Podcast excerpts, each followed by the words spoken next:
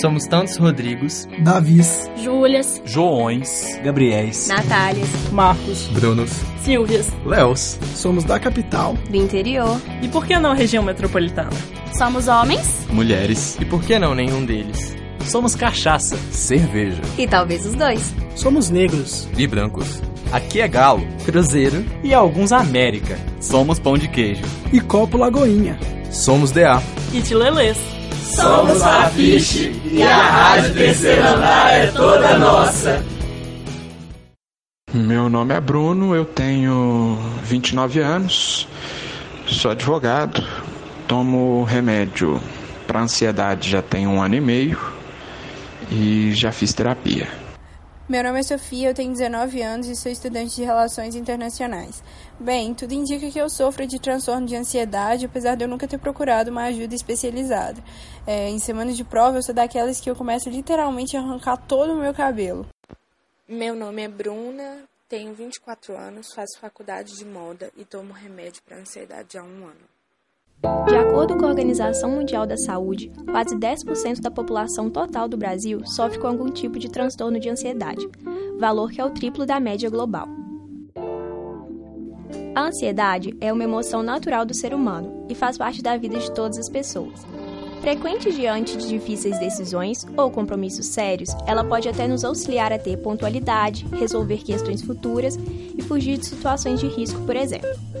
Contudo, o problema desse estado surge quando ele se torna excessivo e frequente, quando tudo começa a parecer muito mais arriscado, preocupante e difícil, mesmo coisas simples e corriqueiras.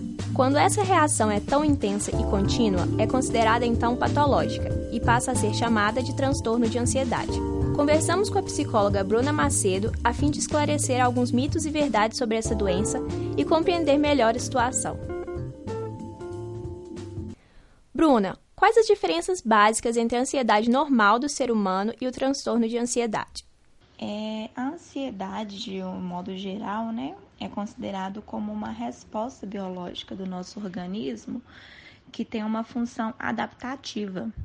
Então, ela pode ser benéfica, né, para o nosso organismo de modo geral e também os fatores agravantes que são prejudiciais à nossa saúde e à nossa cognição.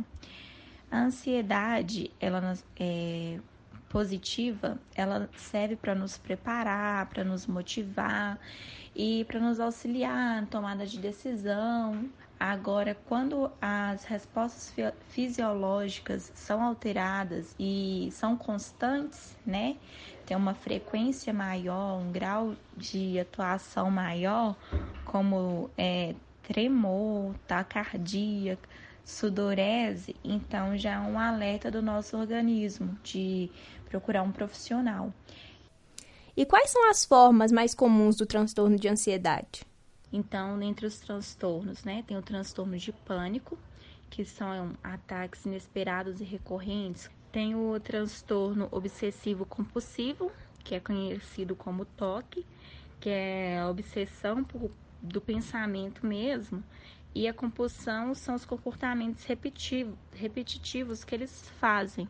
Tem a agorafobia, que o indivíduo sente medo, né? Fica muito ansioso ao utilizar transporte público, estar em locais abertos ou até mesmo sair de casa sozinha. Tem a TAG, que é a transtorno de ansiedade generalizada, que é uma ansiedade muito excessiva e persistente. Isso atrapalha o indivíduo na sua concentração, é, tem muito esquecimento, irritabilidade, insônia, tricotilomania, que o sujeito arranca os próprios cabelos, vem uma série de outras coisas, problema com autoestima, problemas sociais algumas vezes.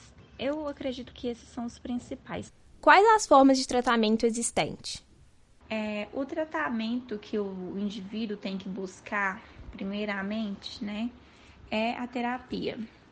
Na terapia, o, o psicólogo ele vai entender, né, o que está sendo o causador dessa ansiedade. Quando o psicólogo sente necessidade de, de um tratamento medicamentoso, ele faz o encaminhamento pro psiquiatra, né? Outras coisas que auxiliam também, atividade física e também uma alimentação balanceada. Por fim, a psicóloga conta das suas experiências pessoais. Falando como paciente, como pessoa que já sofreu, né, transtorno de ansiedade, o que me ajudou muito também foi a meditação e a yoga, é, juntamente com a terapia. A terapia foi fundamental no meu processo. Então eu gosto muito de falar do, do caminho que eu percorri, das coisas que funcionaram comigo, que serve como orientação também. Esse programa foi produzido, editado e apresentado por Natália Araújo. Você ouviu uma produção da quinta temporada da Rádio Terceiro Andar. Para ouvir esse e outros programas, acesse o site Rádio Terceiro Andar, ufmg.wordpress.com. Acompanhe a Rádio Terceiro Andar no Facebook e no Instagram. Projeto de ensino, pesquisa e extensão vinculado à disciplina de rádio jornalismo e mídias digitais. Departamento de Comunicação Social da UFMG. Trabalhos técnicos de Warlen Valadares e Frederico Pessoa. Coordenação geral, professora Sônia Pessoa.